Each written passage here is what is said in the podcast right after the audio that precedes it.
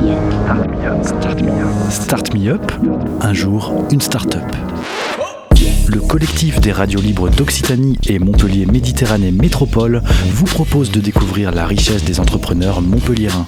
Un programme proposé et diffusé par Radio Clapas, Divergence FM et Radio Campus Montpellier. Bonjour, je suis Sophie Imbach, responsable marketing chez Kuzel, K-U-Z-Z-L-E. Alors nous sommes une start-up créée en 2016 après deux années de R&D. C'est en fait Gilles Guérand, le directeur technique de Calliope, une web agency que vous devez connaître sur Montpellier, qui a observé qu'une partie du travail dans le développement d'applications innovantes, euh, comme Slack ou Uber que vous devez connaître, était en fait factorisable.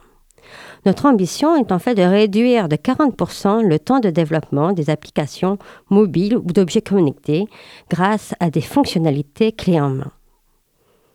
Notre solution est open source et installable. Elle s'adresse plutôt à des équipes de développement de projets innovants pour qu'ils se focusent sur la réelle valeur ajoutée de leur application et qu'ils passent donc moins de temps à coder.